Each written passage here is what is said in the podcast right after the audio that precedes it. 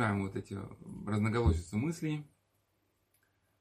А, ну, наверное, беседа это может, может далеко не всем будет понятно и интересно. Мы начали в эти беседы с каких-то частных вопросов конкретных, а потом стали разбирать эти вот эти мыслительные загоны человеческие, да, или как это есть термин, overthinking, да. И основной такой идея этих бесед, ну, у каждого цикла есть какая-то соведущая идея, что вот это разноголосица в, в нашей голове и разноголосица мнений, которые мы видим а, в окружающей реальности и в мире, в процессах, да, она, конечно, нас пугает своим многообразием, но, может быть, как мы предполагаем, да, может так и задумано, чтобы была вот эта разноголосица, чтобы было вот это разнообразие, и чтобы мы через это разнообразие росли, осмысливали его как-то, да, даже как бы то, то что, конечно, кого-то это разрушает, да, но с другой стороны, когда есть какое-то явление и многие взгляды на него, пусть даже ни один из них не будет правильным, но мы даже оценивая первое, второе, третье, мы понимаем, нет, что-то и это не то, и то не это, да.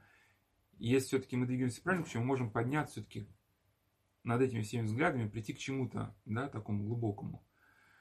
И также вот в нас процессы настолько сложны, что, конечно, можно попытаться замазать все это какими-то там измененными состояниями сознания, но в целом, если мы действительно хотим вот обрести внутренний мир, то сама сложность проблемы нас призывает к какому-то уже такому развитию, а, когда мы меняем свою жизнь, да, как бы тип взаимодействия с реальностью, отношения пересматриваешь с людьми, и вот поднимается на это разноголосие, приходим к какой-то вот, ну, взаимослаженности всех вот этих процессов, какой-то оркестр, да, оркестр, где скрипки, инструменты, они не врозь, они все как бы одну, ну, слушают одного дирижера. И мы остановились на, так, как бы я сказал, так, учебной задаче, что ли, да, то есть у нас была такая, какие теорию разбирали, тут практика. Учебная задача, я бы сказал, на тему, сейчас я просто приведу э, какие-то отдельные описания, а, а, больше своими словами, хотя, конечно, когда такие вещи читаешь, это интересно читать, как сам человек об этом все пишет. К, к чему этот пример сразу скажу, да? что есть категория людей, которые в детстве пережили какую-то серьезную проблему, может быть, даже, даже вот это связано с мысленными загонами какими-то, или попытались выйти из этой проблемы, у них начались какие-то мысленные загоны, чтобы в них разобраться, они либо пошли на психфак, либо стали читать книжки, ходить на тренинги, да, и думая, что при внесении а, массы психологических сведений вот в это варево, как бы, да, если вбросить как бы еще 10 щепотей перца, как бы поможет разобраться, но, но, но эти часто какие-то взгляды, да, служат катализаторами каких-то других процессов. И в итоге, как мы говорили, да, уже у человека выстраивается какая-то система вентилей в голове.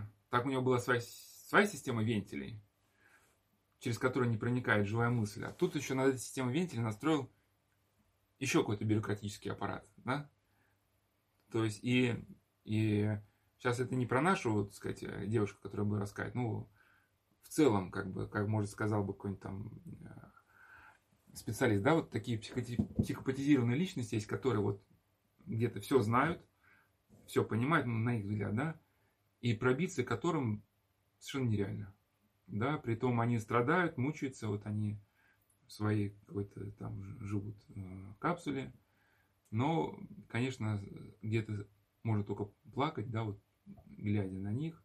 Это очень, кстати, ну не все потеряно для всех. Это я беру крайний случай, вот, если вы помните, князь Мышкин, да, как Настасья Филипповна его характеризовал, что представьте, что вы любите человека, и вдруг видите это лицо любимого человека за решеткой психиатрической клиники для буйных помешанных, и вы понимаете, что ничем помочь не можете. Да, потому что человек от вас отделен стеной. И вот Настасья Филипповна мечтала, что появится какой-нибудь человек, который поймет, там возьмет замуж, сказать, спасет ее. Вот появился князь Мышкин, но опять же что-то придумала себе, да? И вот таких ну, придумываний, из-за которых человек, так сказать, уходит во тьму куда-то там, очень много. Ну, то, что у нас было раньше, я уже сейчас не повторю, что у нее началось, что действительно, как классически, вот здесь, может быть, по классической схеме, что обвинение мамы там во всем, да, мама действительно, она обижала и третировала, и у нее какой-то возник момент, что чтобы а, мама меня за что-то считала, надо постоянно быть хорошей, такая, да. Но сейчас просто сразу сделал небольшое вступление, да, мы на этой точке зрения вины мамы не, не останавливаемся. Да, у, у, в чем а, а, ну, сразу скажу, да, значит, когда мы будем сейчас говорить про травматический опыт, в чем вообще ядро травматического опыта? Ну, вот, если отбросить а, различные ну, варианты, которые могут только нам где-то ну, зрение запорошить, да, частными выводами, ну, то есть там боевая психическая травма, да, кого-то там травма детства или там эти блокадные дети, да, их даже возили на Большую Землю, они там погибали даже при уходе, да, потому что это настолько вы тяжелое какое-то психическое переживание. У кого-то там э, что-то там, недостаток какой-то телесный, там еще что-то, да. У каждого свое, но, в принципе, если вычленить само ядро, это вот, можно сказать, условно, такое промерзание личности, да, когда она вот скукоживается, да, закрывается в эту капсулу, и для нее вот это какое-то переживание, которое она а, оказалось для него непосильным, да, вот это, а, оно становится ну, доминантой восприятия. Человек в своих мыслях не может оторваться от этого восприятия. И от этой мысли постоянно вращается, вращается вокруг него. А если мы не активируем свои, что называется, кору головного мозга, хотя человека нельзя свести только к физиологии, да, кору мозга не активируем по другому поводу, то у нас, как говорил в Томске, вот получается, вся кора головного мозга засасывается в эту какую-то воронку, да. И если мы все-таки время от времени обращаемся к другим сторонам нашей жизни, любовь, доброта, красота и прочее, да, то у нас эти области, отвечающие, ну, коры за эти так, другие сектора жизни, подчиняются вот этой патологической воронке, да, и эти вот эти нейронные связи где-то рассасываются за ненадобностью, да, и человек остается только его какой-то опыт негативный в жизни – через который он смотрит на весь мир. Ну и, и сюда можно включить, да, и учение Льва Выгодского, что э, когда мы теряем эту активность, направленную к миру, у нас эти, не формируются новые понятия. Ну и, можно сказать, лобная доля не формируется на другом языке. Ну и, по сути, такой человек, когда он вырастает, если у него нарушен какой-то, э, сказать, э, интерес к миру бескорыстный, то э, не развиваются какие-то психические структуры, которые позволяют, могли помочь держать вот свои какие-то переживания. Там, да? Если он плачет, то бьет тарелки, если он там чем-то недоволен, он кричит. Да? Или вот даже многие люди, они, так сказать, э, а подростки особенно трудные, да, они даже совершая преступления, засыпают в краденных машинах. То есть у них нет даже как-то элементарного понимания, что будет через два часа после совершенного того преступления. Потому что лобные доли это прогнозирование, да, выбор наиболее актуального действия из многих возможных. И, соответственно, человек, который был погружен только в себя, а, у него как-то вот другие стороны жизни не развиваются. Соответственно, чтобы выйти из этого состояния, да, нужны какие-то другие взгляды на реальность, альтернативные. Альтернативные не в смысле, там, как альтернативная живопись, там, банку краски вылить на холст, да, а учиться прислушиваться к другим. Или вот я, да, часто вот, на тему травматического опыта раз приведет фильм Васька. Рассказал фильм, да? Не рассказывал? Ну, сейчас вернемся к этой девушке, просто как пример преодоления травматического опыта, да? Фильм документальный, очень советую. Фильм Васька, фильм про парня, который сбывается мечты. То есть парень чувствуется в коррекционной школе, где-то рассказал, да? То есть в 18 лет он почти не умел ни читать, ни писать. А, что-то он так неправильно сказал преподавателю, ну, сирота, да? его по рекомендации этого преподавателя направили вообще в ПНИ для недееспособных. То есть, по идее, шансов не было. 18 ну, лет не уметь ни читать, ни писать. Но вот такой интерес к людям у него был, да, что он потом 10 классов прорубил, но ему, конечно, помогли. там, получить это право учиться в школе. Но он сам, никто его тянул, сам 10 классов протаранил, потом колледж, потом женился, потом вот уже фильм показывает, что он уже в ВУЗ поступил.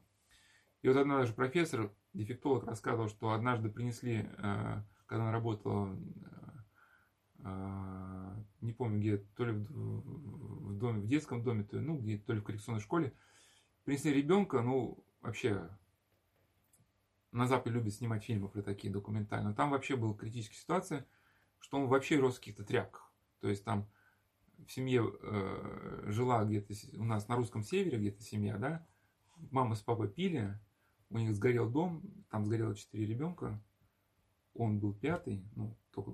А, и даже она от этого шока, она разрешилась, мама, то ли во время пожара разрешилась, переживание, то ли после. Ну, в общем, они еще усугубили свой алкоголизм. И ребенок рос в каких-то тряпках, э, и когда его нашли, он даже не мог ходить прямо. То есть был Маугли, да.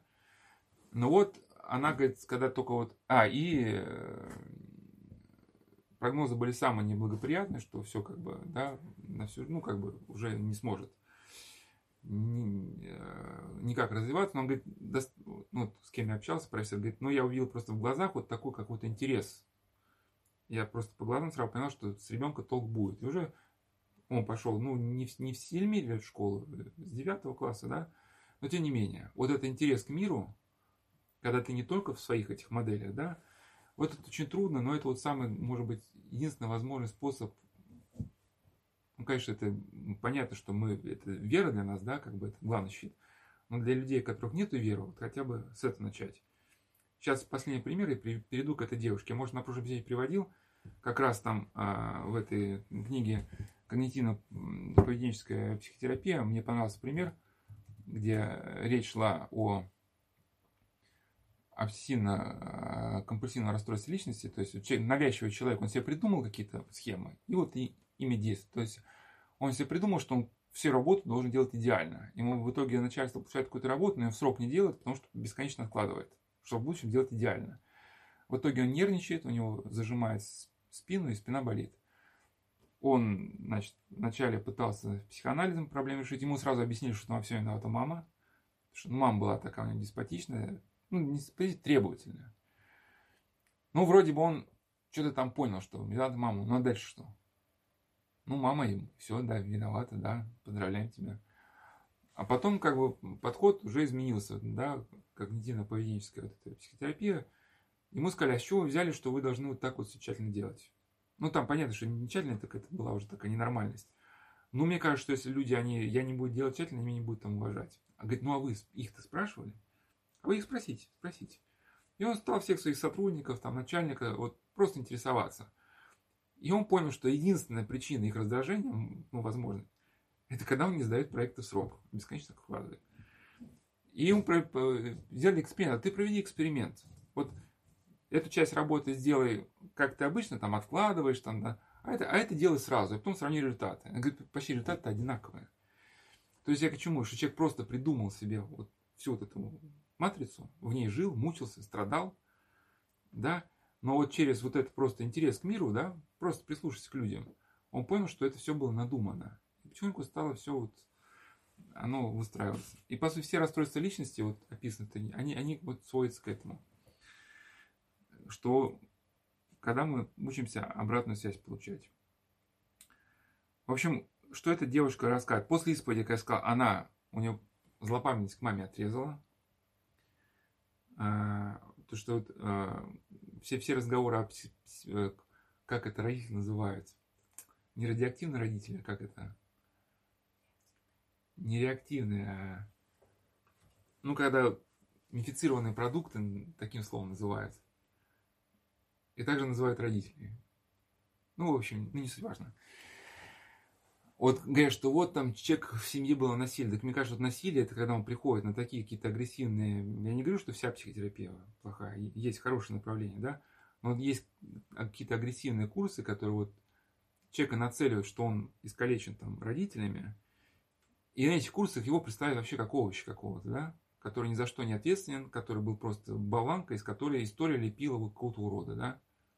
Ну и теперь, допустим, мы из тебя, из тебя там, завинились, и из, из, из тебя, из твоей болванки сделаем там ну, и делать такого какого-то нарцисса там, да, потом. Поэтому с мамой надо отбросить все. Там, если человек маму не сможет простить, кого он вообще в жизни простить сможет? А, ну вот она, слава богу, после исповеди прошлое перестало быть для нее бульоном, в котором она варилась. А, появились силы смотреть на себя с позиции, в чем я ошиблась, в чем грех. И сразу у нас пищевые аддикции будут дальше. Ну, не сразу там. У нее полный набор был джентльменский. Объедалась конфетами. Вот как только отрезала она прошлое главами, сразу перестала объедаться конфетами. Потому что, видимо, когда накатывал, надо сразу что-нибудь там забрасывать. Вот эту едой пыталась заткнуть дыру внутри. Как будто нет больше этой дыры. Но потом мы а, остановились на чем? Мы остановились на э, грезах. Что она пыталась э, э, вот эти какие-то проблемы, ну как ей кажется, с детства выросшие, она вот такая росла, развивалась, э, какие-то у нее вот эти мыслительные загоны, она, она соответственно, фантазиями пытается определить, где она на коне. На коне – но на самом деле, вот может быть трагедия наше время, что мы потихоньку утрачиваем понятие нормы. Даже в этой же книжке, на которой ссылался, к вопросу о фантазиях, там был такое нарциссическое э, расстройство личности, там был такой, значит, Дэвид, который э, интересовался, сумеет ли психотерапевт разрулить э, такой уникальный э, случай такого уникального пациента, как он, ну, типа Дэвид, да, и он говорит, что ему некомфортно на работе. Он говорит по поводу депрессии. А в чем депрессия? Ну, приходишь на работе, там рутина какая-то. Ну, я же гений, мне же надо поручать какие-то креативные проекты, да? И почему это быдло, оно меня не слушает? Оно же должно понимать, что вот тут я пришел, как бы, я способен их направлять, учить, как бы, да? И, соответственно, что вот это люди его не воспринимают ну, на уровне, как он хочет себя видеть, да? Это ему приносит дискомфорт. А что приносит комфорт? Когда он мечтает, какие-то сказочные, фантастические проекты у него там, где он станет миллионером, там, да. Ну и к, и к чему, что вот эти утрата нормы, она в чем выражается, что люди не понимают часто, что вот эти грезы, которые сопровождаются эйфорией, что в долгосрочной перспективе, ну как в краткосрочной, тебя вроде освобождает от какого-то дискомфорта, но в долгосрочной перспективе это приведет вообще к коллапсу какому-то, да. И вот я э, закончил прошлую беседу на выдержке из э, одной книги, как одна пациентка, которая ну, пила, выпивала, а, но когда она вынуждена была ухаживать за ребенком, она воздерживалась алкоголя, ну, а какие-то неприятные мысли она а, закрывала какими-то фантазиями, как красивая, богатая женщина, беззаботно живущая на берегу лесного озера. В фантазиях при, при присутствии любовной связи гетеро- характера, ну, так сказать, эльфы. Эль, эльфы в лесах Бериллианта, да? Ну, Толкин, там, Сильмариллион, да? Ну, у эльфов, правда, не были там э, моносексуального характера, ну, какие-то, по крайней мере, Джон Толкин это не, не описывает, да, но, в общем, вот эта эльфийская такая, как бы, жизнь на берегу водопадов. Фантазии были э, связаны с доминированием властью, сексуальной привлекательностью. Пациентка была убеждена, что фантазии помогли, помогали воздерживаться от употребления алкоголя и приводили к психологическому релаксу. А, ну, я уже рассказал, что сейчас а, вы, мы, то есть мы следим за ходом, да, мы, мы разбираем как бы пример загона, который начался с какой-то психической травмы. И как бы да, следующий пункт, что человек, ну, с точки зрения нашей беседы, пошел неправильным путем. Два было момента, что это было как такое стихийное изучение э, психологии всего подряд, что усложнило. То есть, когда есть человек, ну, немножко тут если она будет слушать, что прошу не обижаться, ну, это наша, сказать, слушательница, которую мы разбираем, немножко такое, как высокоумие присутствует, да, то есть для человека обилие знаний, это скорее новый повод строить новый лабиринт, да. Ну и плюс вот эта а, склонность а, уходить в фантазии. На примере заключенных это очень там а, описывал, э, это был случай описан очень хорошо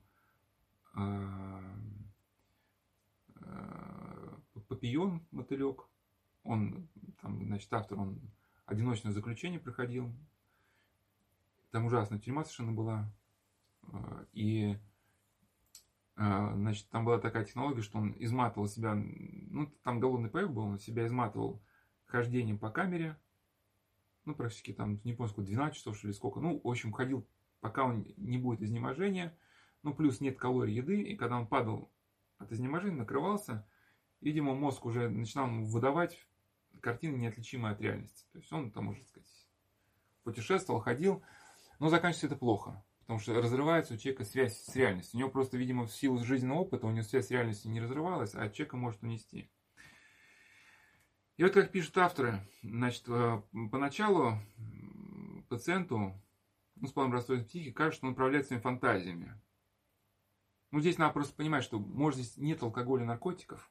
Человек использует в качестве аддиктивного агента собственные мысли, да, но, но суть от этого не меняется. То есть первый этап – это ощущение эйфории и ощущение контроля, что ты, значит, управляешь ситуацией. Когда и сколько тебе необходимо. Со временем вот эти э, аддикции, ну вот эти патологические структуры встраиваются в сознание и начинают контролировать поведение человека. И человек уже живет внутри создаваемых сценариев и таких нарциссических образов, а, видит себя в зеркальном мире собственной грандиозности, грандиозности такой герой, героиня, который преодолевает ежедневные трудности, побеждает конкурентов, достигают цели. Окружающая действительность видится в рамках сценария с фантастическим содержанием, а, ну, подкрепляющую и усиливающую нарциссическое самовосприятие. Ну, помните, типа как Золушка, да? Этот принц э, издевался над этими двумя сестрами.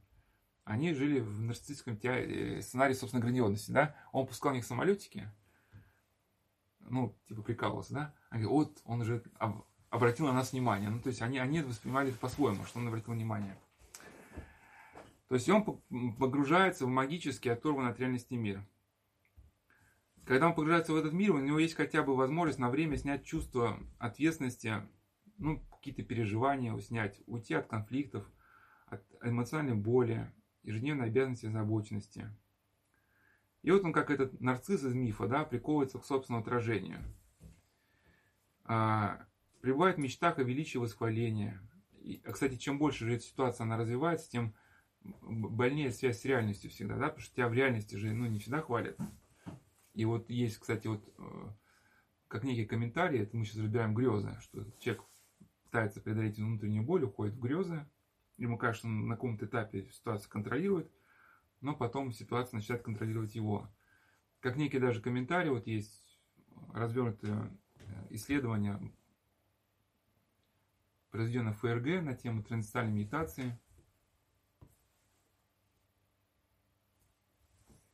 Да, э, после того, как э, трансцендентальной медитацией стало заниматься большое количество граждан Германии, это исследование объективно, и там как раз было показано, что когда люди пытались э, уйти посредством ну, ТМ, трансцендентальной медитации, каких-то внутренней боли, да, в этом состоянии ну, эйфории, конечно, было комфортно, им было комфортно общаться э, с соратниками по движению, да, но чем больше они пребывали в этом состоянии ухода в действительность, тем слабее они, они э, как бы уже могли реагировать на какие-то вызовы действительности. И на каком-то этапе связь разрывалась, да, и люди начинали испытывать депрессию, тревогу. Совершенно по ничтожным поводам, и ничтожные поводы могли, ну, в реальности, могли вызвать какие-то психические срывы, да, а если у человека были какие-то предпосылки к каким-то психическим заболеваниям, могли просто обострить какую-то проблему. Даже когда один человек рассказал, что ко мне жена просила помочь ей перебраться в квартире, у меня уже такой стресс возникал, что я просто ложился на пол и ничего не мог делать.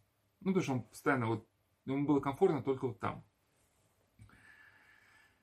А, такой процесс невинуемо ведет к отрыву ну, человека где-то от ядра собственной личности, да, и в результате к психологической и физической а, гибели. Разрываются связи человека с, с людьми, а как мы говорили, на основе этих связей мы же можем корректировать свое поведение, да, как-то свои ошибки видеть.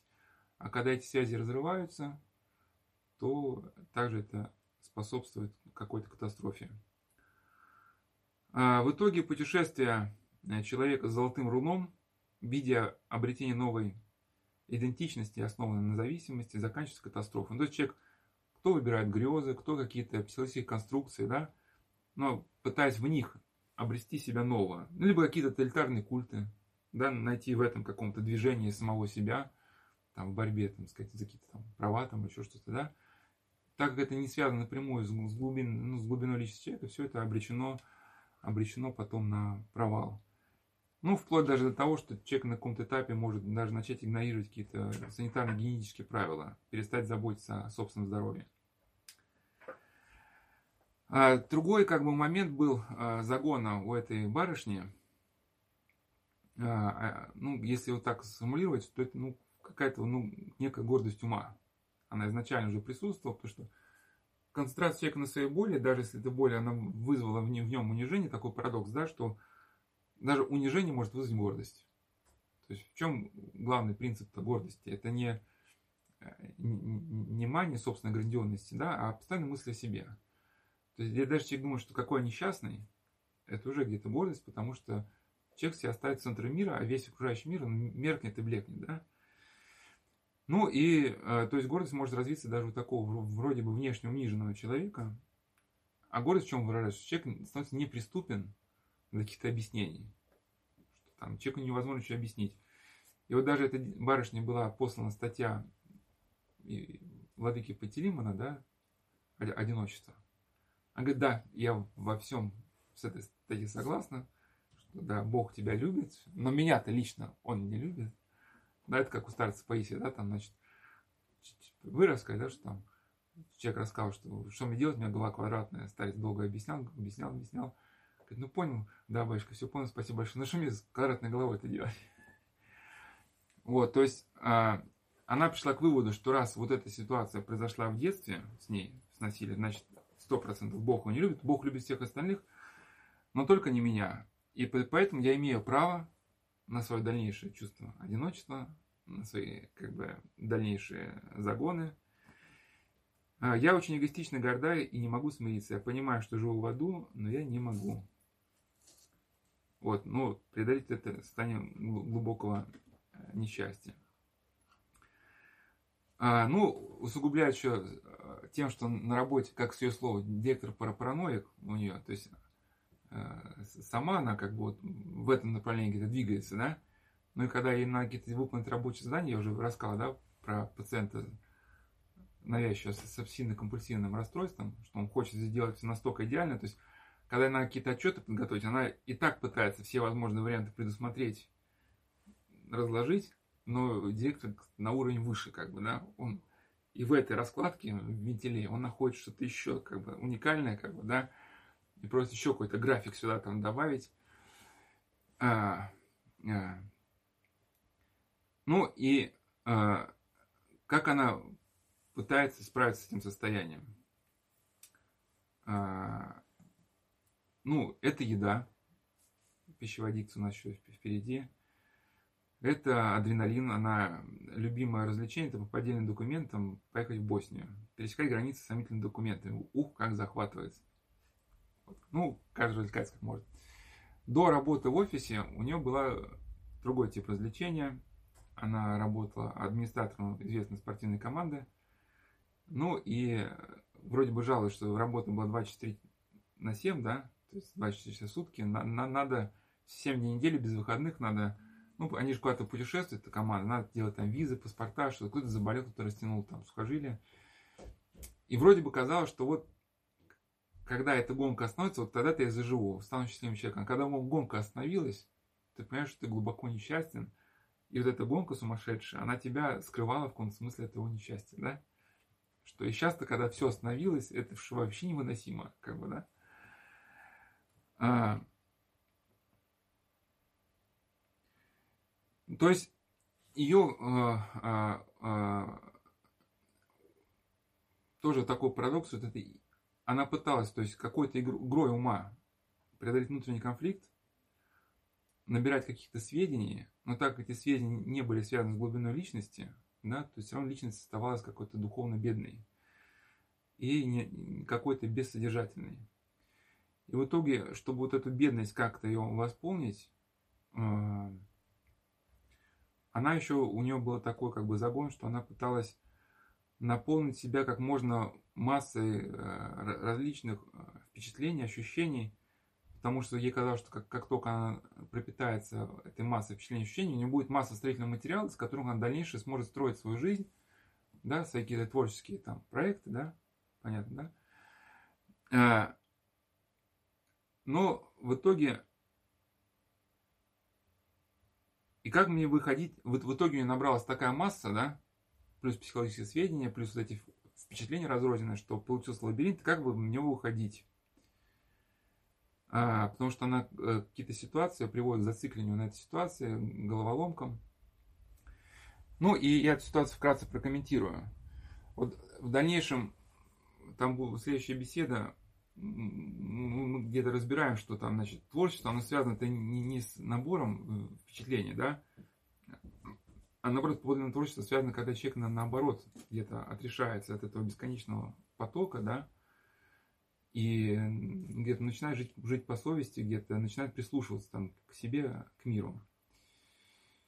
Если в двух словах прокомментировать вот эту ситуацию, конечно, я бы сказал, что здесь не сколько мама виновата, сколько вот эта некая гордость ума привела к тому, что человек стал на какую-то эту травму наматывать психологические сведения, вот эти по поездки по отдельным документам, набор впечатлений, да, что привело вот к построению какой-то, ну да, вот тех же самых лабиринтов.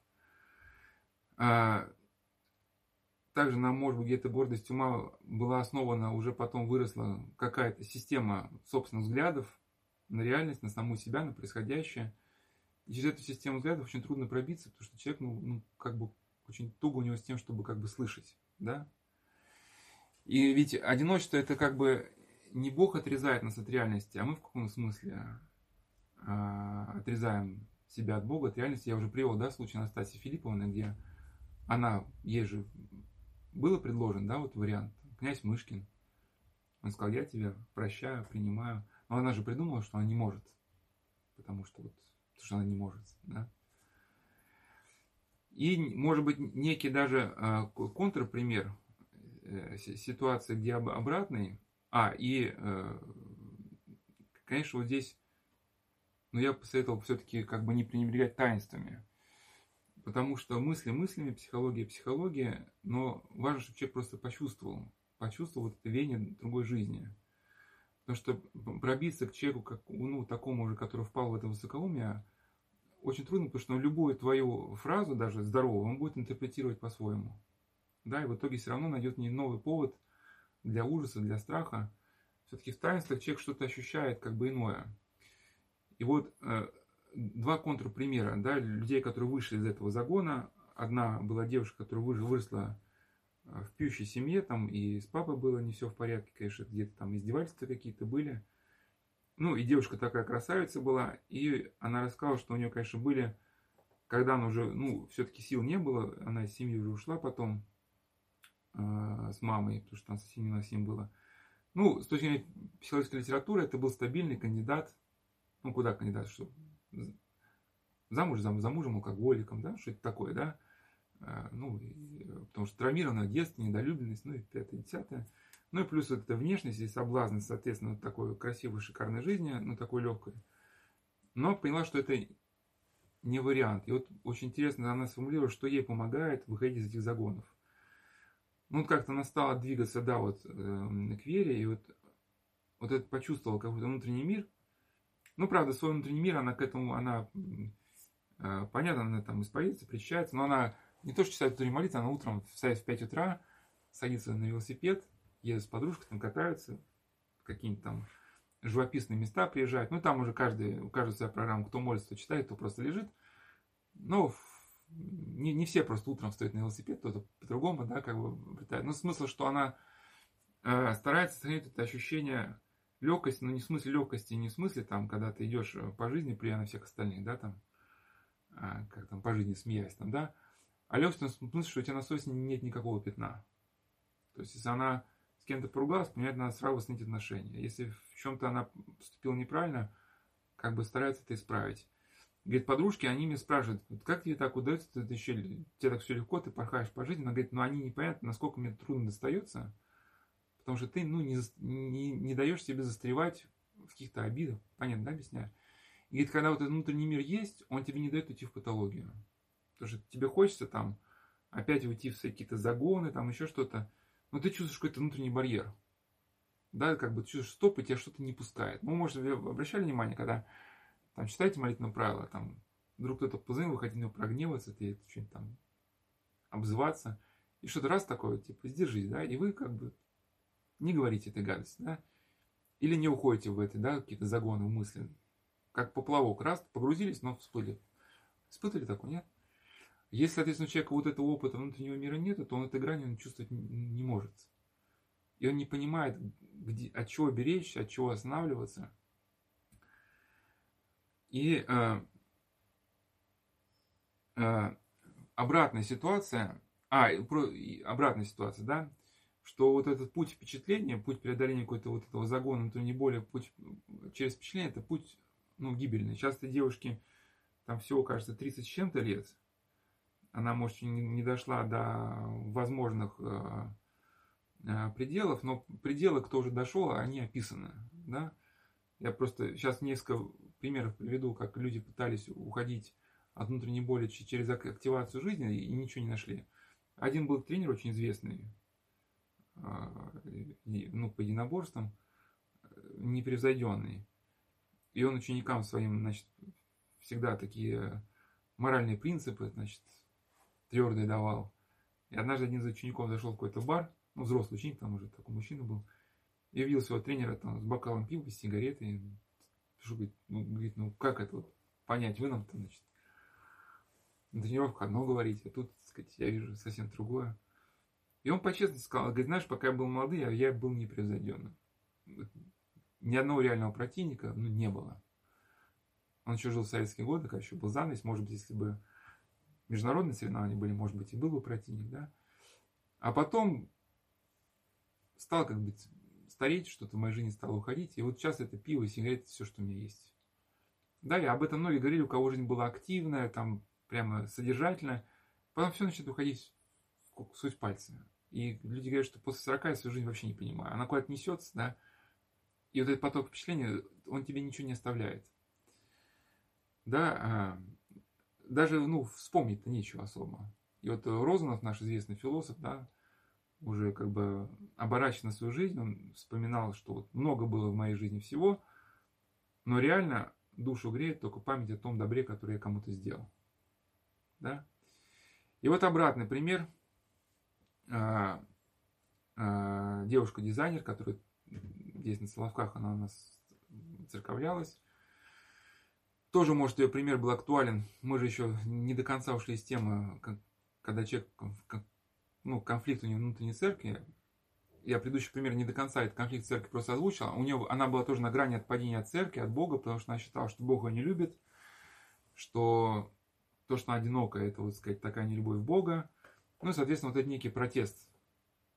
Протест, который вот выражался, что вот я не согласен с тем, что жизнь она такова, и реальность она такова. И, э, и обратно был пример, вот была вот девушка-дизайнер у нас на Соловках, она получила образование богословское, к вопросу о мысленном загона, да, не всегда образование способствует умиротворению. Но результатом образования это было не более глубокое благовение, наоборот, возрастание цинизма и утрата тех даже, может быть, основ веры, которые были до начала образования. Но впервые здесь у него была какая-то и первая искренняя исповедь, да, а, отступили мысли о самоубийстве, потому что вот они где-то были, когда родился еще ребенок, у него был аутизм, да, что примечательно, что когда у мамы здесь произошел переворот, у ребенка в городе какой-то сдвиг произошел в развитии болезни. Ну, прям кардинальное улучшение началось. И, э, ну, много было разных масс, у нее было трудностей в жизни, которые порождали в ней вот это негативные какие-то переживания, плюс интеллект, который не всегда, конечно, интеллектуальная способность это хорошо, когда мы правильно пользуемся, но когда неправильно пользуемся, это может быть усугубление вот этого закона. Когда мы стимулируем вот это, да, какую-то разноголосицу. Но что интересно, когда вот, вот этот настоящий период церкви начался, причем человек, который всю жизнь уже был вроде бы в церкви, все это знал, да, так сказать, на уровне там, отцов IV века. Но реально вот церковь началось только совсем недавно, вот по-настоящему, да, когда человек без сарказма стал поститься. Обычно что там люди, которые давно в церкви, ну пост это фарисейство. Ну кто тут один настоящие яйца положит, да, майонез, или кто туда молоко настоящее. Вот. А, а когда по-настоящему человек, да, начинает э, поститься, он ощущает, что внутри него что-то начинает ну, сдвигаться, какое-то веяние. И вот что интересно, э, вот эти муки какие-то, они отошли, вот какие-то переживания, вот там с мужем были такие ситуации не очень хорошо сложилось, но оборачиваясь уже после воцеркаления, она не видит в этом какой-то боли. И что она чувствует? Что жалко времени на кино и вообще на фильмы, а их около... Потому что она, я их 9 месяцев не смотрю, вот она во время коронавируса, да, она оказалась у мамы в небольшом поселке. Раньше, помню, столько времени могла тратить на просмотр какого-нибудь фантастического сериала. И вот что еще заметила. Что раньше я как бы насыщала свою жизнь впечатлениями из фильмов, занимала ими время, а сейчас по логике вещей моя жизнь с отсутствием подобных впечатлений должна стать менее насыщенной, интересной, что ли. Однако как раз все наоборот. Сейчас, когда перекрыт этот поток образной информации, насущная реальность жизни стала ярче. Я больше увлечена в события реальности, мысли, движения своей души, нежели отдаюсь переживаниям за судьбу вымышленных героев. Проживая спокойно свою жизнь, не примеряя на себя роль главной героини. И страстно не мечтая о принце на коне. Раньше казалось, что чем больше натренирую насмотренность, то есть питая больше визуального материала, самого разного, тем круче будет работать моя фантазия. А это в моей работе помогает при создании разных виртуальных образов. Сейчас убеждаюсь в обратном, что чем более избирательно подхожу к тому, на что посмотреть, и какой видный образ пропустить через себя, тем лучше мне работает фантазия в работе, мысли стройнее чище. Пища перестала вот включать в дни поста. Ну, мы отсюда видим, да, этот выйти из потока визуальных образов. Вот, э, ну, сейчас просто не буду повторять, что всего у нас мы обычно говорим, да, в других беседах там, про духовную жизнь. Но невозможно вот разобраться в себе, когда ты просто в этом, ну, варишься потоки психологической литературы, фильмов, образов. А, немножко про исповедь. А, не знаю, насколько вам это был, а, может быть, этот момент понятен. А, может быть, тоже, что высокоумие это, это тяжелый случай. Да? Мы, мы мысль усвоили, да, или как? Или... Усвоили, да? А, может быть, это не, не, очевид, не очевидный выход, да, может быть, а, а, от мысли о запутанности а, в голове перейти к теме исповеди. Но на самом деле, ну, это так, что если у человека нет какого-то конструктивного взгляда на, на, на реальность, еще больше навал психологической литературы может только усугубить проблемы. Особенно, когда человек работает в режиме перенапряжения, у него ежедневно там какие-то стрессовые ситуации, наоборот, надо выйти на природу просто там, да, может быть, ничего не читать, ничего не слушать, ничего не смотреть. Просто сесть куда-то на травку, да, вот там вспомнить, кто я вообще, куда я иду. А, ну, как-то, ну, с этого начать, да. И а когда человек вот все свое свободное время только начинает читать какие-то заумные гипотезы, еще более себя запутывая, ну, это совсем получается какая-то безвыходная ситуация. А в исповеди происходит что-то совершенно ну, другого порядка вот человек, словно из этого потока, в котором он вращается, он вырывается и, ну, поставляется в какое-то состояние нормы. Ну, мы все это переживали, да? в день причастия тебе не хочется не ругаться, какая-то, какие-то грязные мысли, они тебя, как ты чувствуешь, они тебя отталкивают. Если в прошлые дни ты ими питаешься, они тебя отталкивают. И вот на эту тему, а, вот преодоление вот этих какие-то вот боли, да, был очень хороший эпизод в небольшой книжечке «Иродивый Иоанн», том первый. Вторая часть, к сожалению, не вышла. Но там была такой, а, значит, эпизод, но это о реальном таком, значит, подвижнике, который родствовал, который помогал очень многим а, людям. Там была такая глава, называлась «Плененная Елеферия». Это вот такая была гордая девушка симпатичная, которая приехала из провинции – в город большой, говорит, вот у меня будет мальчик, какого захочу.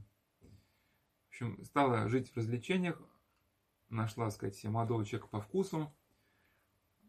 А когда значит, он пошел на свидание с другой, она там запаниковала, попыталась выяснить, что называется, отношения. Он сказал, пошла вон. Голодная до мужиков баба, да, там, провинциалка. В общем, я обозвал. Ну и вот это как бы чувство какого-то позора, посмешища, что ее отвергли, ее ввело в какой-то совершенно такой ступор, ну, который в реальной жизни может и самоубийством закончиться, да.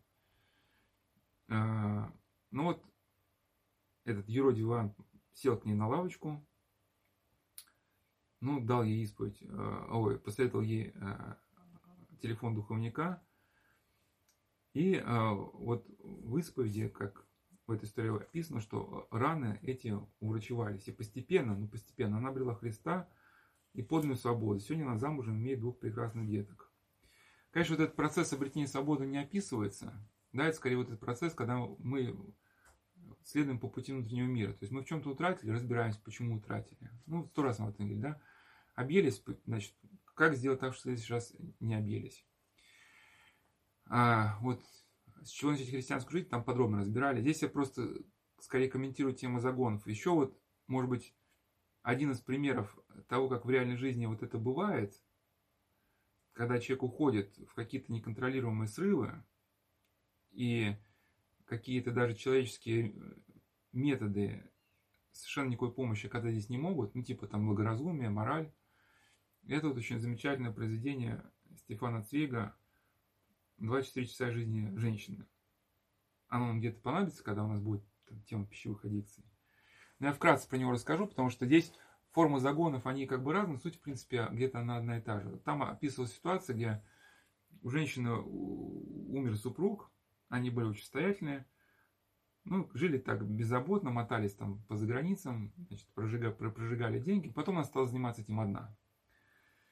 Вот, ну, ну, жизнь, в принципе, у нее была пустая, бессодержательная. Несмотря на, на кучу впечатлений, да, вот ядро личности, она осталась в спячке. Однажды в казино она наблюдает за молодым человеком, за руками молодого человека, то, что ее муж приучил как бы читать по рукам. И понимает, что этот молодой человек сейчас пойдет и покончит с собой. Она ни в одном ситуации не видела вот такого взрыва страсти, как в нем. И пошла за ним, чтобы удержать его самоубийство, но в итоге там, значит, у них там бурный роман произошел. Она с ним в номере очнулась, думает, боже мой, там я как бы значит, аристократическая особа, непонятно с кем. Но потом она видит его белокурый локон и понимает, что это ангел. И решает остаться, чтобы спасти. Ну, вот эта мысль, да, вот спасти его навеки. Ну и в итоге там достаточно наивные такие подходы. Она заставляет дать его клятву, что он больше никогда играть не будет. Она дает ему деньги, чтобы он выкупил свои долги она с ним прощается, говорит, мы больше никогда не увидимся, потому что я характеристика особо, мне так не положено жить там, с, с молодым лицом. Но потом понимает, что без него она жить не может, потому что у нее это и было единственное яркое впечатление за всю жизнь. Вся остальная жизнь была мертвечиной, хоть это там поездки по заграницам, там, все это было а, мораль, как бы там сказать, а, какие-то ну, манеры хорошие, да, но ядро личности, оно спало. Потом понимает, что она без него не может, что она готова на любое унижение, лишь бы остаться с ним – мчится на вокзал, где они договорились, где он должен сесть на поезд, где они договорились попрощаться. Опаздывает на поезд, и в этой печали, что она больше его никогда не видит, она хочет проехаться по тем точкам в городе, где она с ним каталась на карете. Ну и решает зайти в казино, где впервые увидела. И что вы думаете, заходит в казино и видит его там. А он как маньяк, он, то есть он играет, он бросает э, Луидора золото на стол, он ее не видит. Она говорит, как вы здесь? Он ее посмотрел такой, да-да, подождите, подождите, мне нужно там... То есть, как бы он на нее ноль, ноль эмоций, она пытается вытащить из этого зала, а он ее отталкивает, как в пленной Элифере. Что вы ко мне привязались? Отстаньте от меня. Что вы хотите денег? Нате вам денег. И бросает ей в лицо там несколько бумажек по 100 франков. Ну, вот такой как позор, да?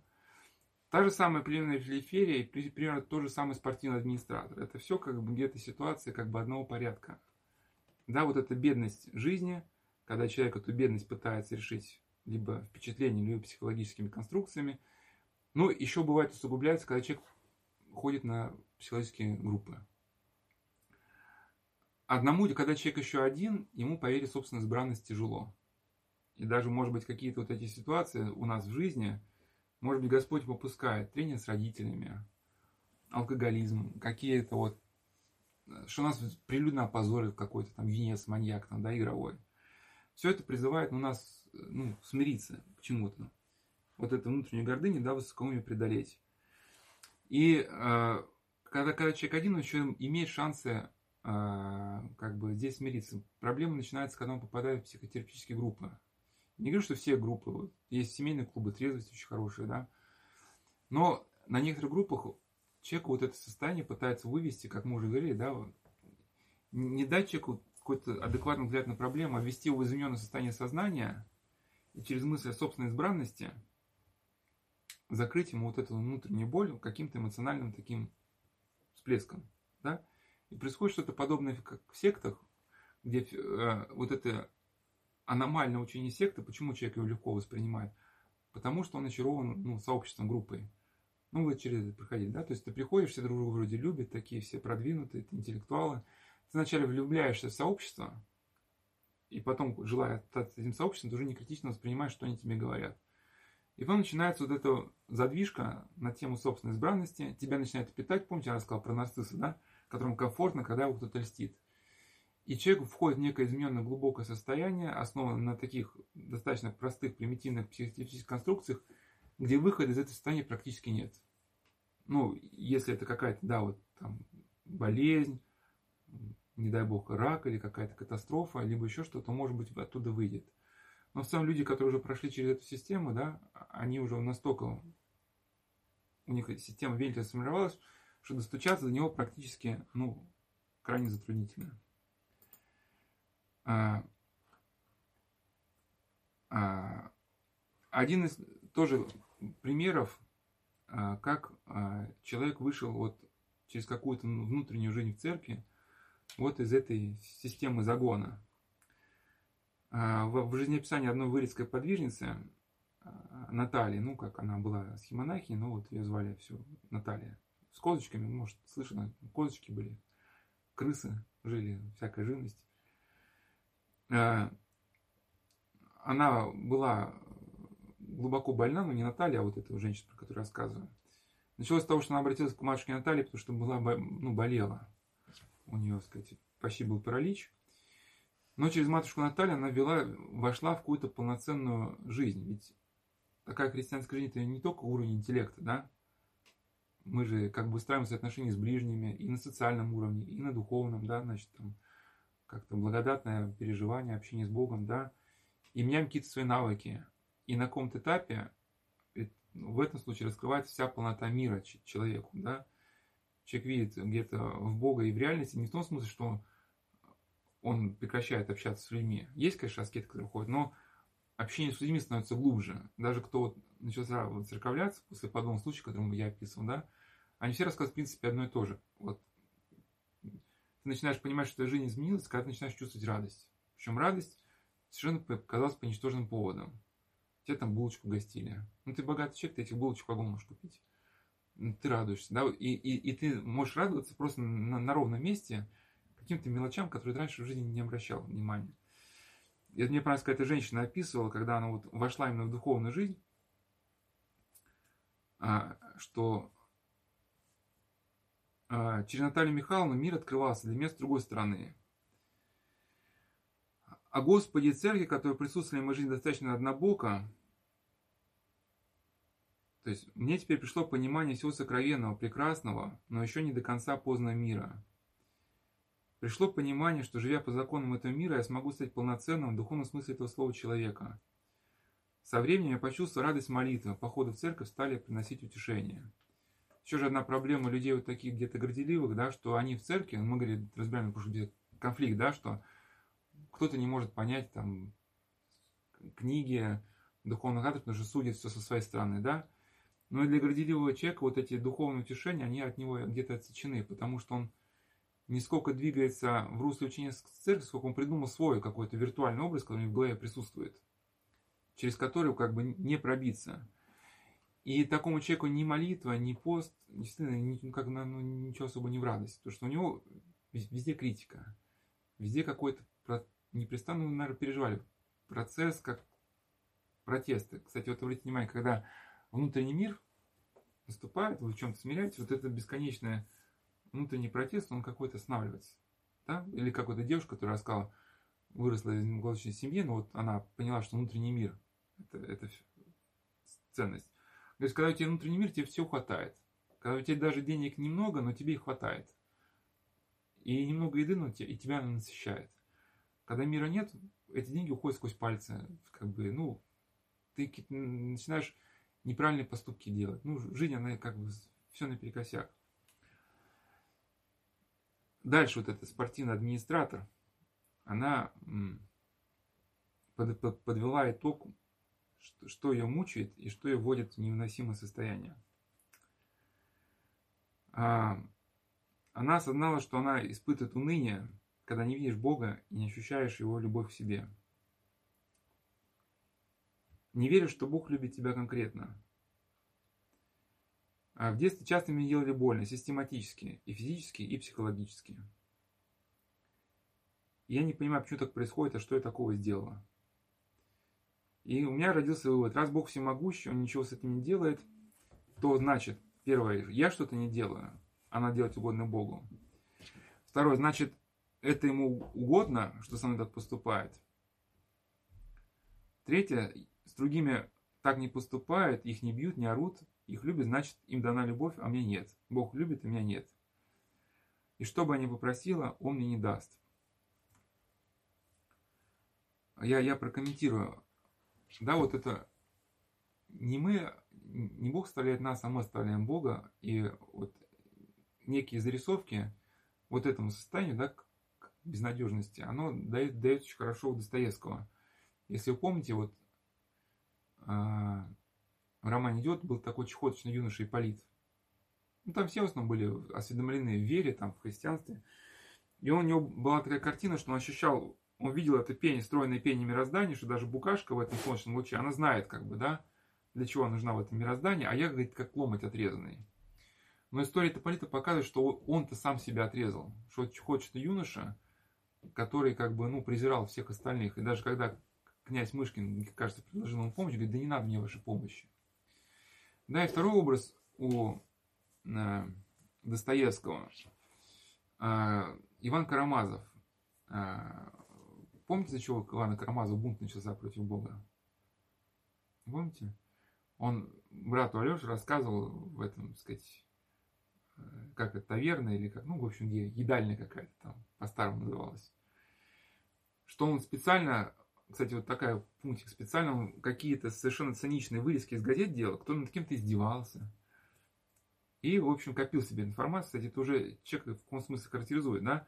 Кто-то даже, когда изучает историю лагерных узников, кто-то выписывает эпизоды, что человек что-то преодолел, а одна девушка, которая изучала эту эпоху, она вот, многие обратили внимание, что она себя там на страничке выкладывает какие-то совершенно циничные случаи издевательств, вот, и непонятно, вот что вызывает у него вот такой обостренный интерес к каким-то таким черным страницам. Иван Карамазов, его поразил эпизод, что родители заперли маленькую девочку в туалет куда-то, что-то, сказать, в, какую-то, в комнату холодную, вонючую, что-то такое.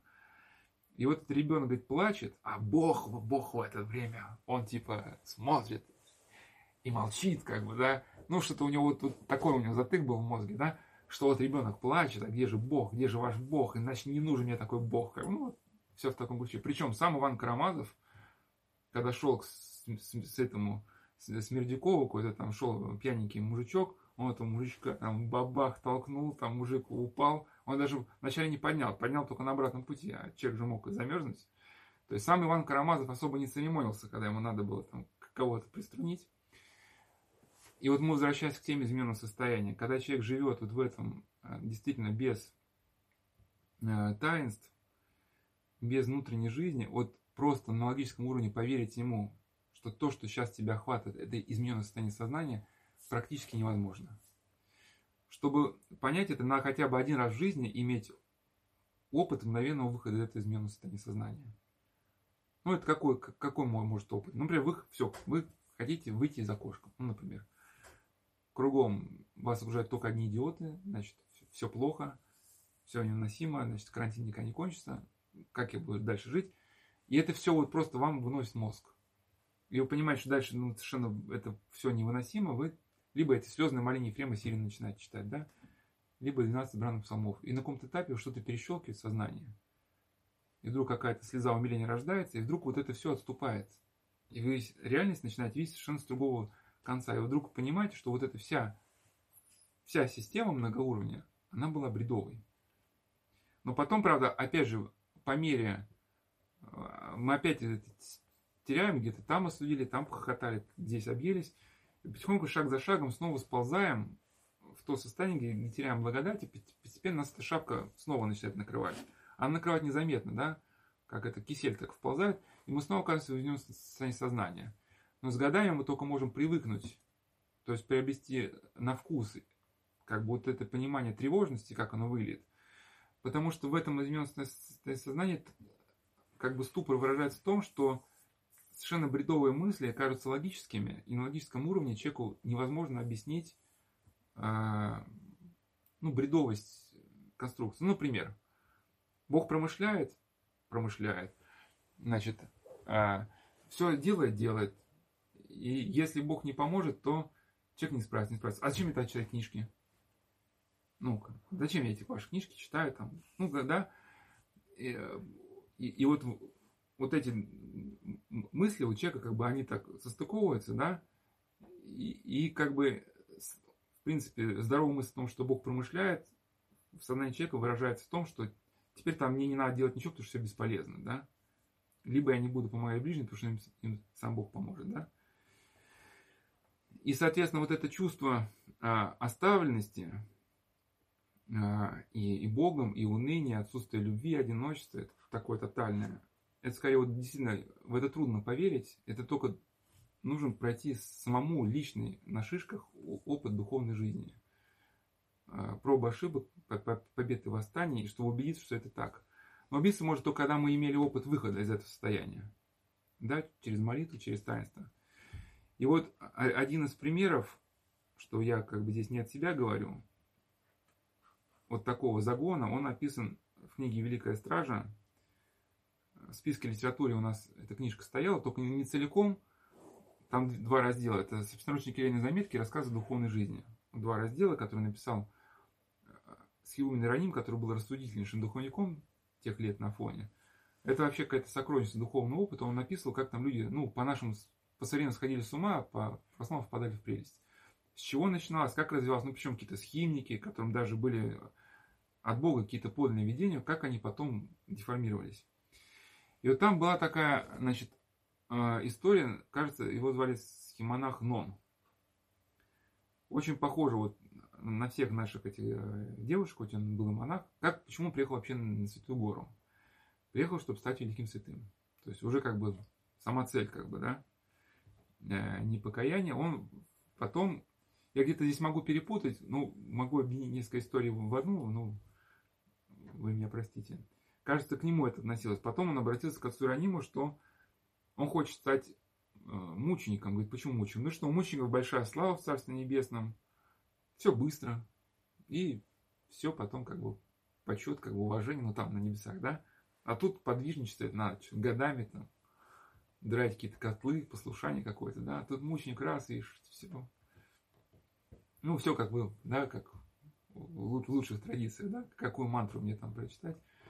И вот отец Сарани дает ему послушание, что, ну, давай, пока для мученицы не созрел, вот давай так, что не больше трех чашек чая в день, ну, там, дал ему какие-то ограничения, говорит, мученики, с мучеников сдирали кожу, ну, ты хотя бы попробуй, вот, не отгонять их москитов и комаров, когда они тебя будут кусать, да, а потом посмотрим, готов ты к мученичеству. Он пришел, говорит, все то, что мне сказали, более-менее я могу восполнить. Там, меньше спать, меньше пить, но одного как бы вот не могу. Говорит, ну что же вот для нашего подвижника такое неносимо. Говорит, ну вот эти как насекомые, вот, вот я, говорит, хочу потерпеть, но когда решать потерпеть, вот одна какая-то тварь, это, да, в меня вопьется и крутит и крутит, вот, да, что уже сил нету. У нас был похожий случай, у нас у отца Якова, там, Саватьев один человек там красил дом, лысая голова, он сказал, мученики терпели, и я буду терпеть. И потом он с криком слезает с лестницы, Говорит, Господи, прости меня. Не могу терпеть это лысину, опускает в этот бак для пожарной воды, да, потому что ему просто облепила какая-то стая всю эту лысину там, да, и стала, и стала его терзать просто. Вот, но потом что с ним произошло? Потом, опять же, вот к вопросу мысленных загонов. Помните, мы говорили, да, человек начитался писательской литературы, а ведь современная писательская литература есть авторы такие синтетические, где как бы пытаются из разных направлений что-то синтезировать, но по большей части у нас такая литература э, синкретическая, что значит синкретические учения, да, это где-то понамешано всего. То есть там немножко психоанализа, немножко того, немножко всего. И когда вот у тебя вот даже та же самая пищевая аддикция, ты обидаешься. Тебе говорят, один автор считает, что это вот то-то, другой автор считает, что это вот это вот, третий автор считает, что это вот это вот. Но в итоге непонятно, чего тебе делать. А загоны там вообще есть такие, что там что кто-то режет себе руку у кого-то, значит сказать, это проецирование менструального какого-то там, значит, драйва туда, что человек себе режет вены. Там, ну, разные есть концепции. И когда человек погрязает, он выхода не видит. И вот здесь что-то подобное произошло. Человек, не посоветовавшись э, с отцом Иронимом, впустил в себя некую разрушительную мысль. Да? Хотя эта мысль, она в принципе не разрушительная. Это вот, э, помните, да, вот идея Суана Афонского, как он смирялся, да? А, значит, самому себе говорил, я буду гореть в аду, как бы, да? Значит, а, а держи своему воде, Господь ему сказал, не отчаивайся. Он как бы размышлял, что все, все спасутся, он будет гореть в аду, да? И Антоний Великий подобно, да, размышлял. Но это люди, которые уже воочию увидели Бога, познали, что Бог благ, они, чтобы смирить свою гордыню, может быть, они чудеса творили, да, вот Сон, Сон Фонский уже дал дар прозрения был, как ему смиряться? Ну, ты же знаешь, что у тебя дар прозрения. Ты же не можешь этого не знать. А при этом надо как смиряться, да. Но он как бы что смириться, и говорит, нет, я все равно буду в аду, как бы, да. Но при этом он не отчаялся, он помнил, что Господь благ. Если подвижник не испытал на деле, что Господь благ, если он будет размышлять а, напрямую вот так, я буду говорить в аду, он может не выдержать мысли, что произошло с этим насельником, он в это поверил. Потому что демон увидел, что человек, он э, таким размышлением занимается по гордости, не спросив духовника, и он эту мысль подогрел в человеке, и он поверил, что он действительно погибнет. И начался вот то, что вот, вот у этой девушки, да, спорт-администратора, чувство, что Бог в этом измененном состоянии сознания, Бог стал видеться жестоким, неумолимым, а моя вечная погибель уже делом решенным.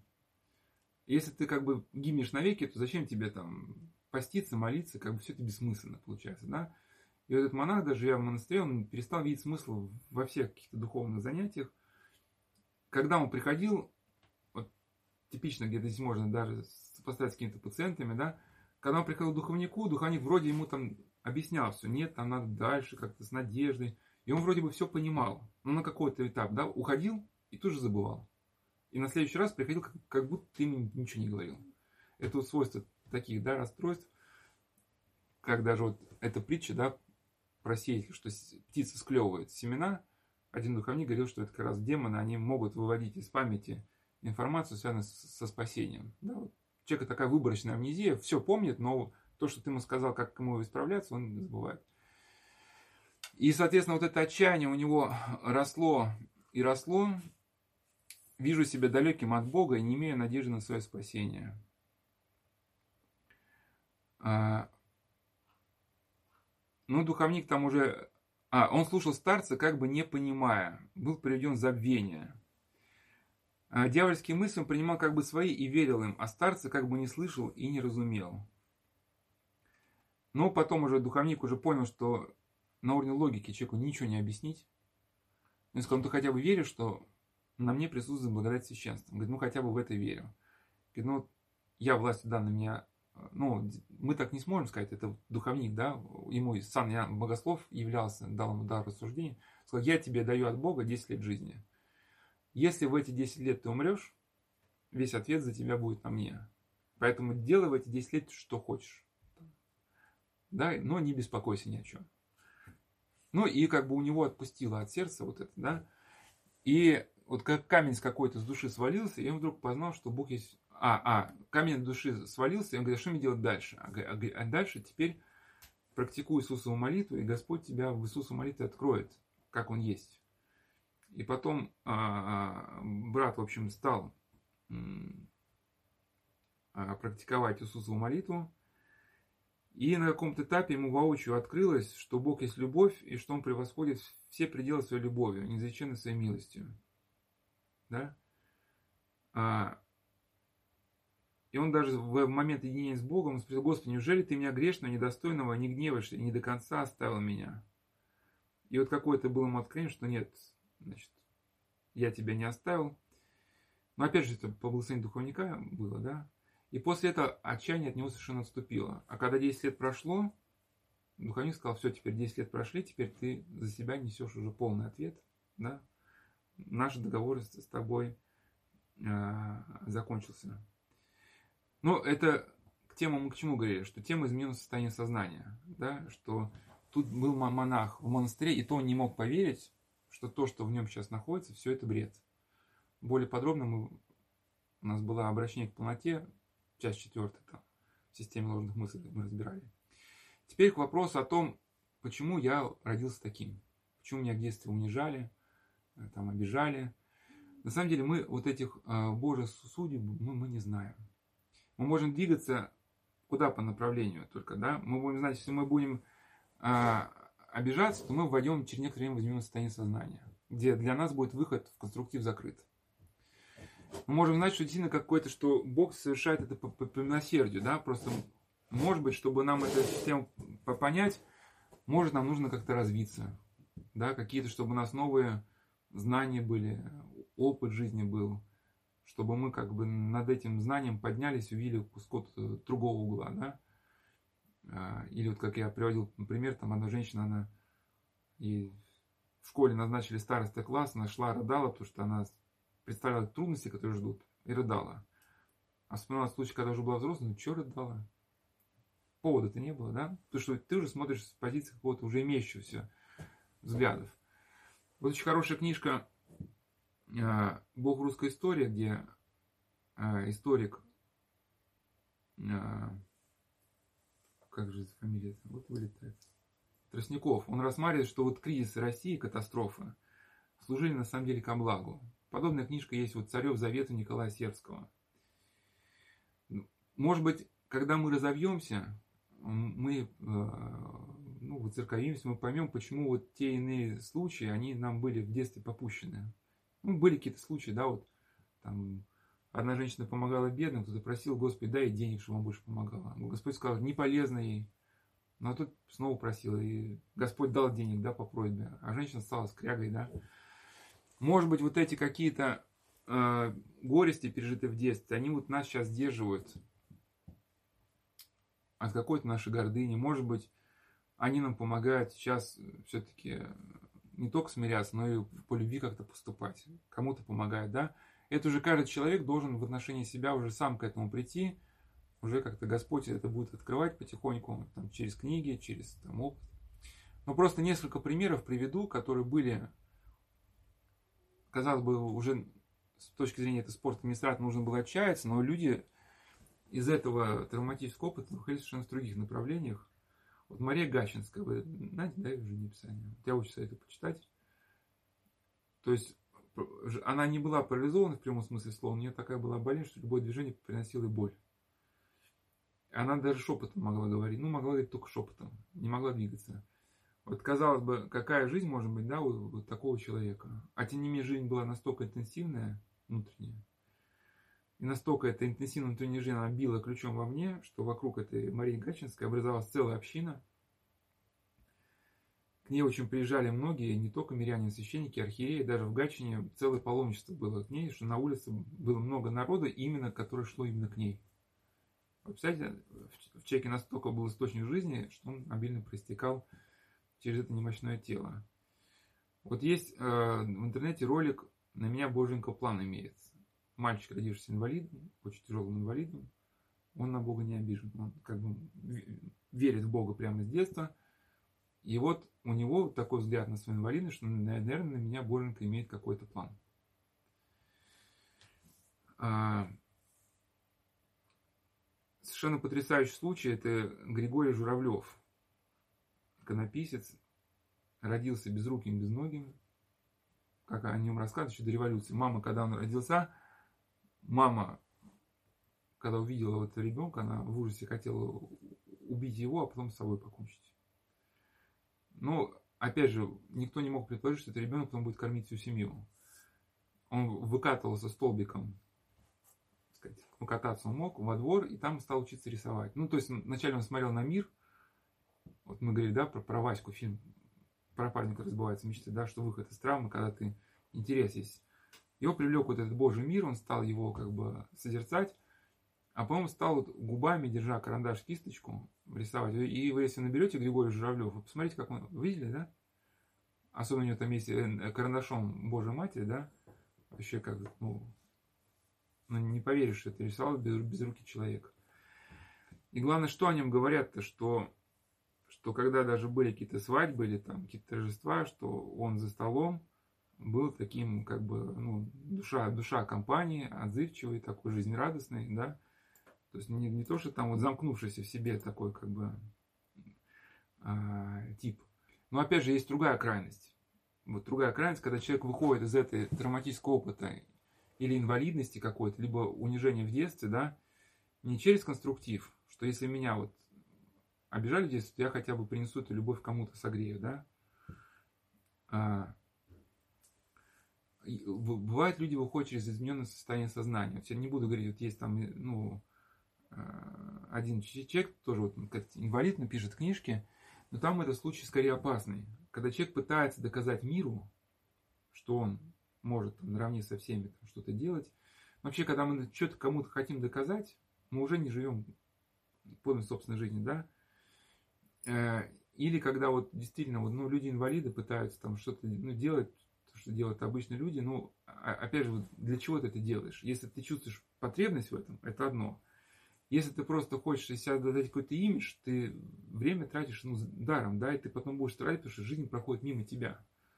Да, это даже вот там в американских фильмах есть там такие образы, там, э, ребят, которые активные ребята, в результате там травмы, попали на инвалидное кресло, и все такие они улыбающиеся, такие, да, там, так сказать, рубахи парня, а потом у них истерики срывают, что их никто не любит, никто не понимает, да.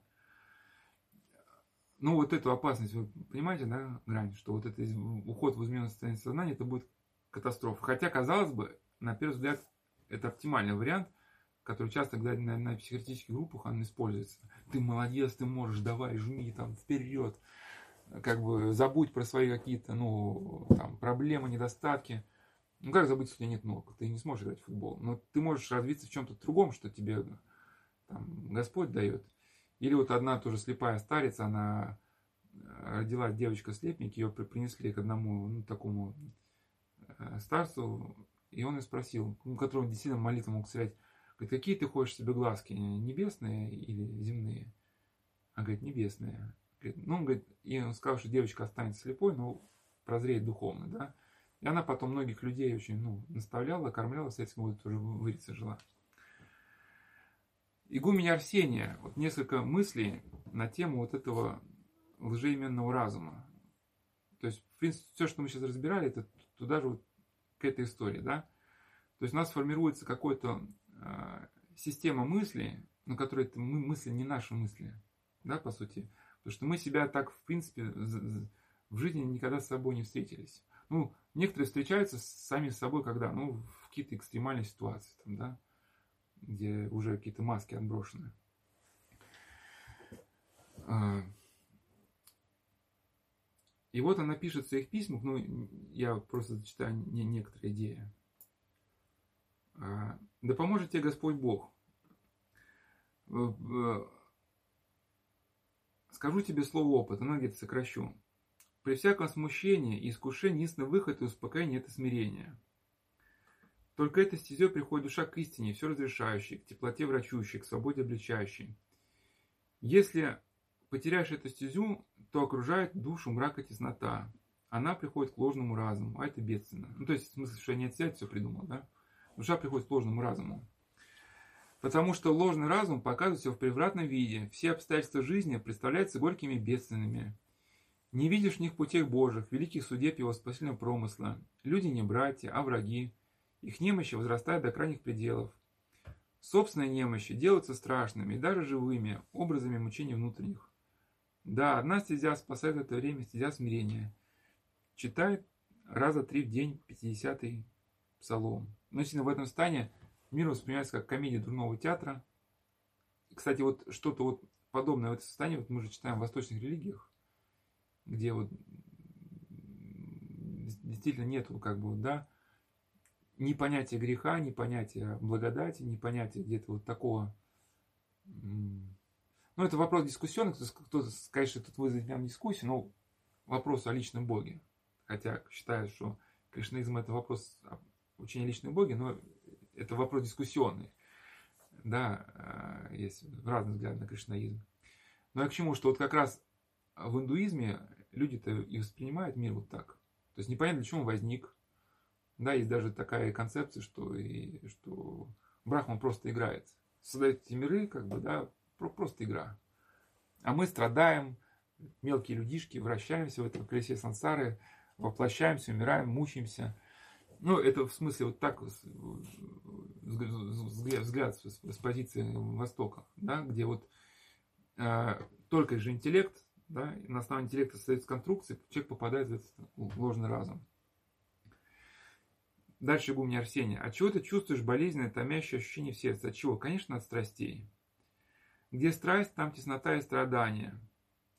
Не томят они и тогда, когда осознаваем, мы их противимся. Когда мы одну часть души отвергаем их, а, ну когда мы осознаем их и не хотим всеми силами души восстать против них, когда мы одну часть души отвергаем их, а другой прислушаемся к их сладкому говору, когда жалеем себя, не решаемся идти по крестному пути, тогда, конечно, будем чувствовать давление и боль. Испытай свое сердце, ты увидишь, что в нем полно противоречий. Надо один раз навсегда предать душу свою волисту Божию. Когда согласится душа, тогда, тогда и будет легко. И ты бегай от всего в глубину своего сердца, чтобы там быть с единым ну, Христом, да, да сохранит тебя Господь. Я просто прокомментирую, вот когда люди пытаются выйти из загона, многие мы совершенно не пытаемся разобраться в этих мыслях, но мы совершенно не, не обращаем внимания на страсти, да. Обратите внимание, вот любые страсти, они же тоже порождают мысли. Вот обратите внимание, вот когда вы обидитесь, сразу характер мысли какой. Ну, такая тупая, велотекущая какая-то, да, такая бытовуха какая-то, да. Или прогневались, что я прав, другие неправы. То есть каждая страсть вызывает у нас какие-то процессы, которые сопровождаются определенными мыслями, которые мы воспринимаем как свои собственные. Вот поэтому, когда вот гневаетесь, вот это, я хоть сам стараюсь этому следовать, но не всегда получается. Помнить, что все, что сейчас приходит в момент гнева, это бред. Ну, хочешь же человеку как бы последний раз все объяснить, как бы, или расставить все точки над «и», но когда вот просто Хотя это очень трудно удержаться до завтра, потому что кажется, надо сделать им все. Но когда вы завтра дождетесь, вы завтра увидите, что, что вы хотели сказать сегодня, все это просто какая-то чушь была, да? Ну, бывало же такое, да? И, соответственно, если человек он не борется со страстями ну, в реальной жизни, он никогда не освободится от этих патологических мыслей. А... В твои годы у меня была подобная болезнь. Расстройство нервов доходило до крайних пределов. В голове дурнота и слабость. Случалось до отсутствия сознания. Я даже ожидала, что лишусь рассудка. Даже доктора предсказали что-то подобное. Благодарение Богу этого не случилось тогда, и с, и, с, и с летами окрепли нервы. С душевной силой Господь посылает и крепость телесных сил. Но я хочу сказать тебе не это. Мне желательно передать тебе то, как я тогда смотрел на свое состояние, как относилась к нему. Когда я думал, что лишусь рассудка, то я соглашался с ним безропотно и без боязни, видя в этом всю нищету человеческой природы. Я соглашалась остаться без сил душевных, без здоровья тела, без разума, ума, только бы мой дух не жил в противлении воле Божией, только бы он смирялся перед Богом. Ему одному отдавая честь и славу и поклонение. В этом состоянии радовалась моя душа, радовалась тому, что он один велик, премудр и силен. Прокомментирую. Вот кто-то может сказать, что это ну, какие-то неправильные слова, как это не, бояться, как бы потерять рассудок, полагаться на единого Бога, чушь какая-то, да. На самом деле, даже с точки зрения ну, психиатрии, это как бы очень такой ну, правильный подход. Это у Виктора Франкла есть много мыслей на этот счет, и он даже с одной из своих книг заканчивает ссылкой на пророка Вакума.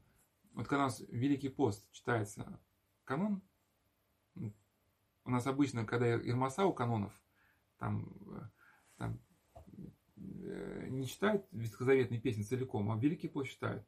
И вот там, когда читают пророка Авакум, там так, ну, взять выражение, ну, забавно это слышать. Ну, смысл такой, и сгорят, типа, Нивы, и падут все ослы там, и там коровы, что-то, и разрушится дом. И типа там враг снесет там мою крепость. Ну, в общем, я уж не знаю, все там перечисления какие-то длинные, да?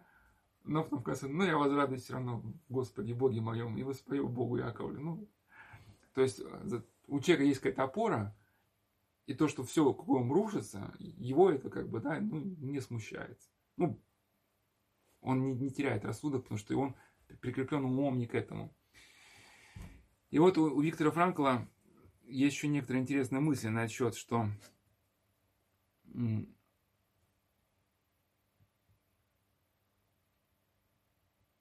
а, он считает, что вера нерушима во всех своих проявлениях. Даже психоз не в состоянии разрушить ее. Он а, рассказывал о своем пациенте, что к нему привели 60-летнего мужчину, который долгое время страдал слуховыми галлюцинациями. Передо мной была просто развалина, все из окружения считали его идиотом, хотя какое-то странное очарование исходило от него. А, его сестра, которая пришла с ним, сказала, что несмотря на то, что он очень легко возбудим, ему всегда удается контролировать себя. Я заинтересовался психодинамикой, лежащей в основе данного случая. А, с этой целью спросил, как ему удается контролировать себя, ради кого вы это делать. Последовала секундная пауза, а затем пациент сказал, ради Бога. А, и он даже описывал вот, э, другой случай, да, что одна дев, девочка была, которая, ну, была вот во время Второй мировой войны, вот эти там с офицерами СС она гуляла, потом нее начался маниакально-депрессивный психоз, она была в концентрационном лагере, она была расстроена психически, абсолютно дезориентирована. Она не знала, где находилась и почему. Она была истощена и телесно, она знала только, как молиться. Глядя на такие случаи, как старик больной шизофренией и девочка больная маниакально-депрессивным психозом, возникает заново, пишет Виктор Франкл, понять стих из псалма, который звучит «Господь исцеляет сокрушенных сердцем и врачует скорби их». Не является ли характеристикой э, больных шизофрении, что они сокрушены, а больных маниакально-депрессивным психозом, что они скорбят? Ну вот, то есть смысл, да, что вера, как на глубоком уровне усвоена, она дает человеку какую-то опору по выходу из этого состояния.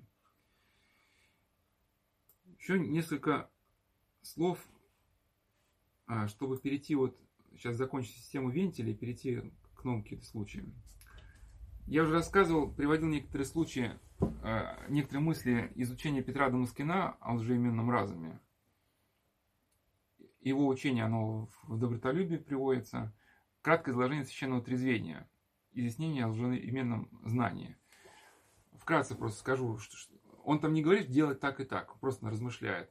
Основ, две идеи, что ну, в монастырях, когда видели, что человек лжеименный разум, ему давали такую пятимя, либо тысячу поклонов наедине, либо один поклон при мне.